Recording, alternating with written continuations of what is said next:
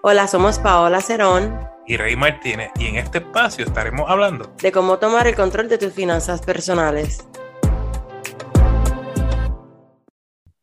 Esto es Finanzas al Día. Yo soy Rey Martínez, coach financiero, y me acompaña como toda la semana Paola Cerón, mejor conocida como Wise Money Girl.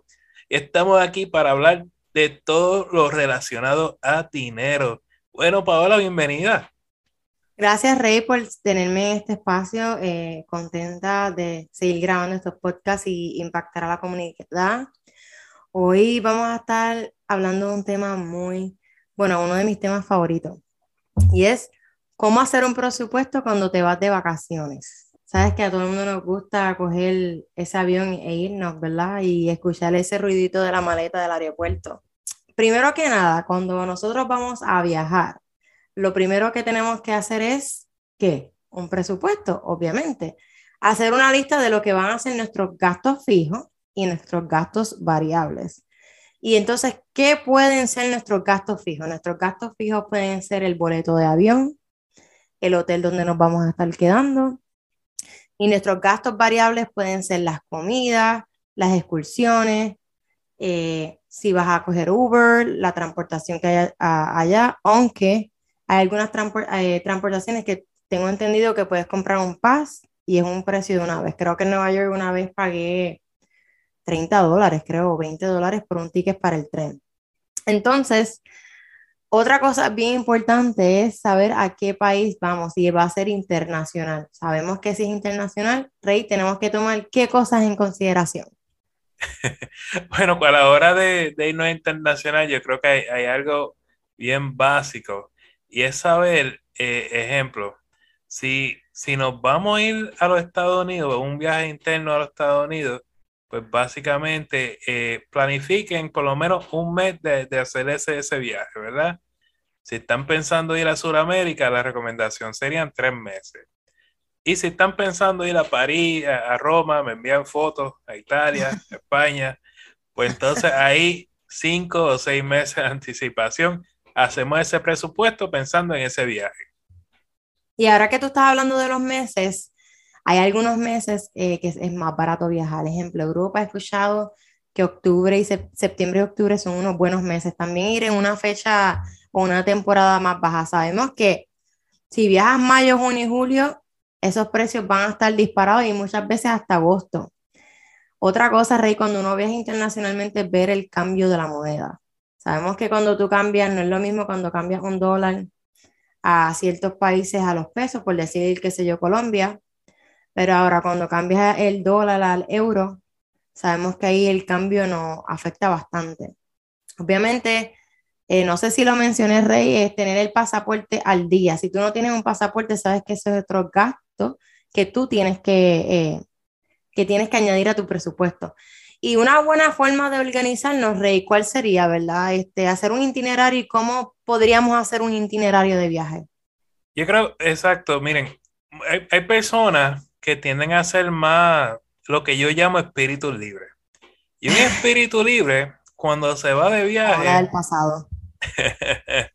no le ponga, no, no le ponga control, no le ponga, porque él, esa persona, él o ella, porque los dos, eh, si ven algo, dicen, vamos para allá. Y si ven, vamos para allá. Y, y, si tú eres el matemático de la familia, la, la, persona organizada, te toca a ti sentar al espíritu libre y preguntarle qué tú quieres hacer en nuestras vacaciones. Y moldear esas vacaciones antes de ir a ellas a, a que el espíritu libre también se sienta bien, ¿verdad? Y ahí que tú vas a planificar todos los días de tus vacaciones. Y no, y no, no te vuelvas loco que si el lunes va a ejemplo, Disney, el mejor ejemplo. Disney, yo no sé cuántos parques tiene, ya yo le perdí el conteo. Y, y, lo que me dicen a mí es que tú no puedes ir a, todos los parques un día tras otro porque los pies no te van a aguantar, ¿verdad? Siempre, siempre que cojan un día de descanso. Es lo que he escuchado. Yo he ido a Disney una sola vez y fue algo rápido. No, así que no, no hablo por experiencia. Este, so, me imagino que si tú vas a un parque y piensa, no, pues mañana voy al otro parque, pues sigue consejo. si todo el mundo está diciendo que es un día libre, cógete el día libre. tú sabes. Ah, estoy totalmente de acuerdo, Rey, pero te quería mencionar algo. Este, también hay muchas veces que cuando tú vas a ciertos países hay atracciones gratis. Tú puedes optar para que hagas un balance en tu presupuesto entre cosas que quieras pagar o cosas gratis. También están los que se llaman los pass. Yo que ido en New York y Chicago, yo pagaba un pass y me incluía cuatro atracciones. Tenía, ¿verdad?, que escogerla.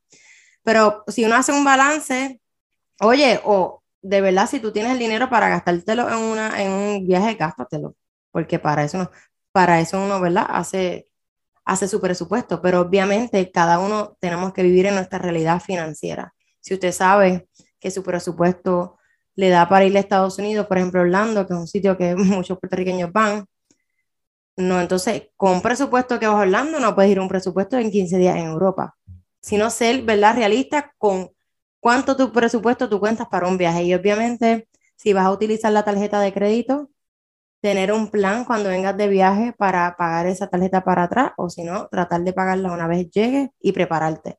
Porque yo sé que hay veces que gente no quieren cambiar, ¿verdad?, tanto dinero y quieren usar la tarjeta de crédito, pero oye, prudente en los viajes. Y aprovechar, aprovechar. Hay muchos eh, Instagramers, si quieres llamarlo así, que hacen muchos viajes por uno influencer, esa es la palabra, esa es Paola, me ayuda con estas cosas. Instagram.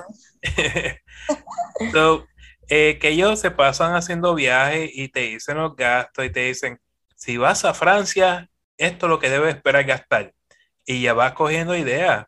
Hay otro... Porque el de mochileando, creo, ¿verdad? De Puerto Rico, él da muchos tips buenos. Ah, eh, no se me ha pagado, pero él me encanta la página de él. No, no, hay que darle crédito. Pues es que es lo que digo, o sea, hay personas... él es un duro haciendo presupuestos de viaje, de verdad que sí. Hay personas que se dedican a hacer esto profesionalmente, si quieres llamarlo así, toma ventaja, tú sabes, y mira, y, incluso hay muchas personas que, son, como dice Paola, los influencers, eh, que tú le puedes escribir y son personas normales y corrientes y le dices, oye, no tengo dos mil dólares para viajar a tal lado, pero tú crees que con mil lo logres y quizá la persona te diga sí, pero tienen que hacer estos ajustes y te da el viajecito y ya, no, hay, que, no hay que pasar eh, frustraciones.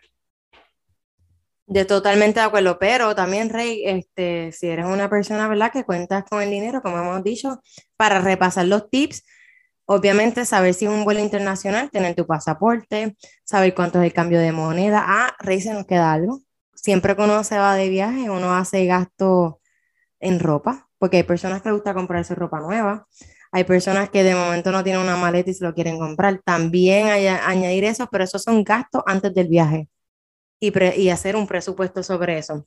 Hacer un itinerario por día, verificar más o menos cuánto se gasta. Ustedes lo pueden buscar en Google, más o menos cuánto se gasta un día en tal lado, en comida. Siempre te, ah, en el internet vas a encontrar un average y hacer ese itinerario. Y este, nada, o sea, si usas la tarjeta de crédito, usarla responsablemente.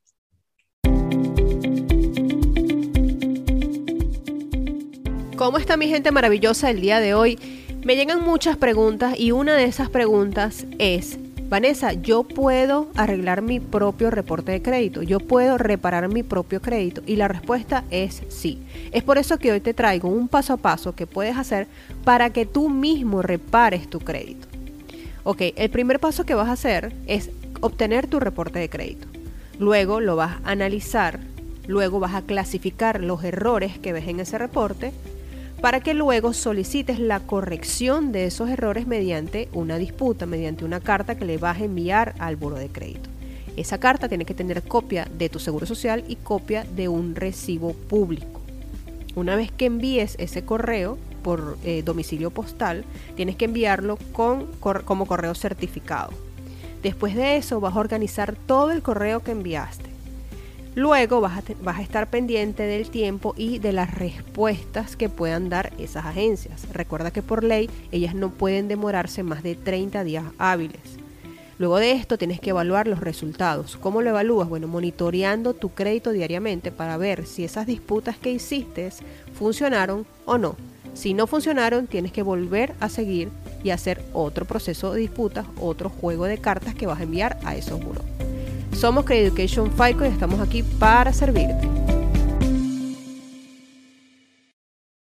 Cada podcast estaremos contestando al menos tres preguntas que nos llegan tanto por el podcast o por las redes sociales.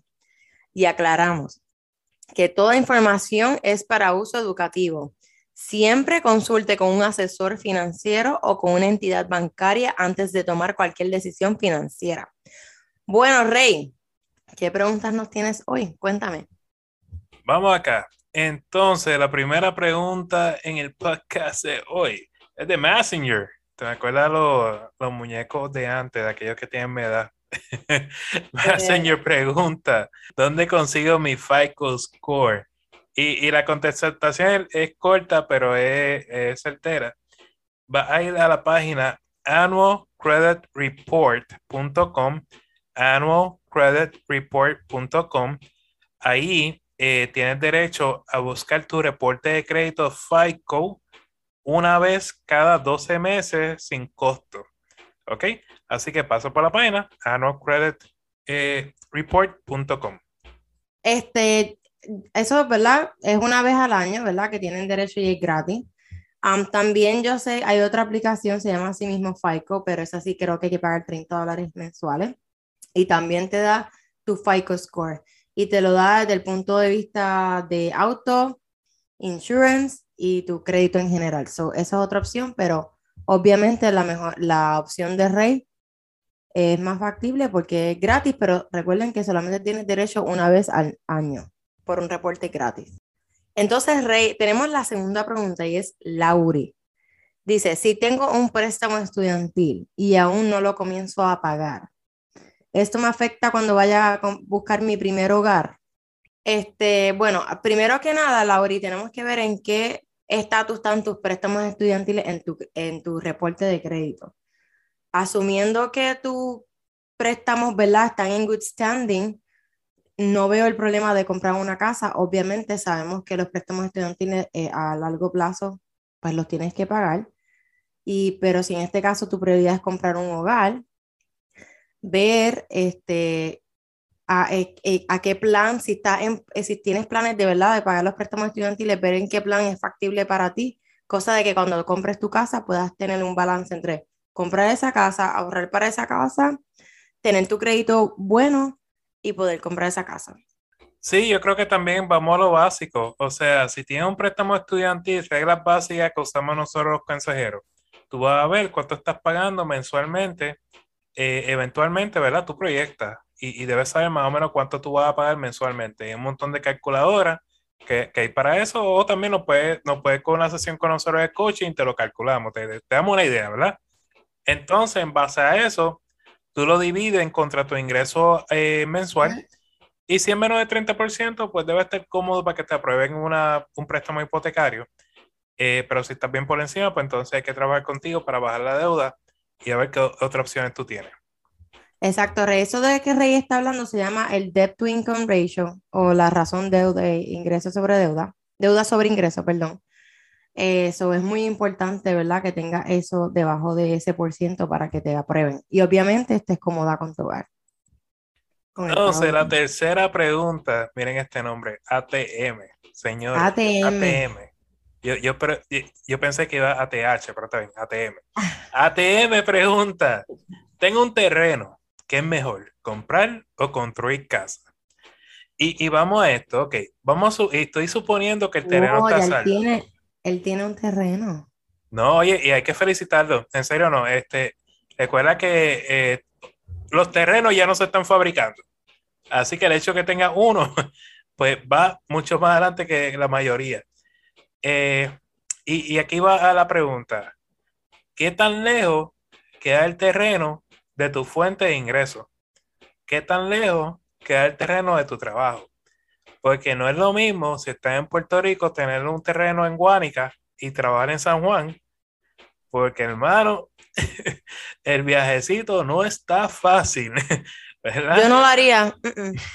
Yo, yo, yo tampoco lo haría. Más de media hora en un auto, ya, ya, porque antes yo estaba viajando dos horas para llegar a San Juan a trabajar y de verdad me estaba explotando físicamente y emocionalmente. Ahora, si el terreno, vamos a suponer, tú trabajas en San Juan y estás en Arayacagua, que para aquellos que no escuchan Latinoamérica, estamos hablando quizás un viaje de 20 minutos sin tráfico y quizá 50 minutos con tráfico, ¿verdad? So, ahí es diferente porque, pues, eh, una 50 minutos de, de, tráfico, pues no es tan malo. Ahora, si estás a 3 horas, 4 horas de tu lugar de trabajo, tu fuente de ingresos, pues en ese caso simplemente es mejor comprar casa. Ahora, si estás cerca, pues construye, ¿verdad? Rey, si tenemos, pero Rey, si tenemos el escenario de que está pasando muchas horas, que son personas que trabajan de su hogar, remoto. Eso es un new trending. Hay personas que se van a querer quedar en su hogar. No, eso es cierto. Ya, eso ya, de nuevo, por eso te digo, ¿qué tan suponiendo, lejos? Suponiendo, exacto. ¿Qué tan lejos tú quedas de tu fuente de ingreso? Si tu fuente de ingreso es tu hogar, que estás teleworking o trabajando remoto, pues tu, tu hogar es tu fuente de ingreso, ¿no? Ese es tu, tu lugar donde tú obtienes tus ingresos. En ese caso, construye, muchachos. ya tienes terreno, la casa te va a salir un millón de veces más barato. Ahora, si tu fuente de ingreso tiene que viajar, ejemplo, está en New Jersey, tiene que viajar hasta Nueva York, y el terreno te está en New Jersey, pues quizás, tú sabes, hay que ver, simplemente evaluar todos los factores y en base a eso es que va a tomar la decisión sabia. No, y otra cosa es, este, una persona, eh, bueno, tú eres ingeniero, este, corrígeme, bueno, no sé si ingeniero civil, ¿verdad? Pero también ahora después de la pandemia, digo, yo que estoy acá en Estados Unidos, he visto cómo el precio de los materiales ha, ¿verdad? ha incrementado, o sea, también puede hacer una comparación de, de construir la casa versus comprarla. El mismo hacer como un, una comparación costo-efectivo como, o sea, al nosotros, ¿verdad? No saber su situación, obviamente Rey dio un gran ejemplo haciendo una suposición, pero como no sabemos del todo y no conocemos todo detrás, ¿verdad? De tu situación, ¿verdad? Hacer una comparación de comprar casa versus construir. Es cierto.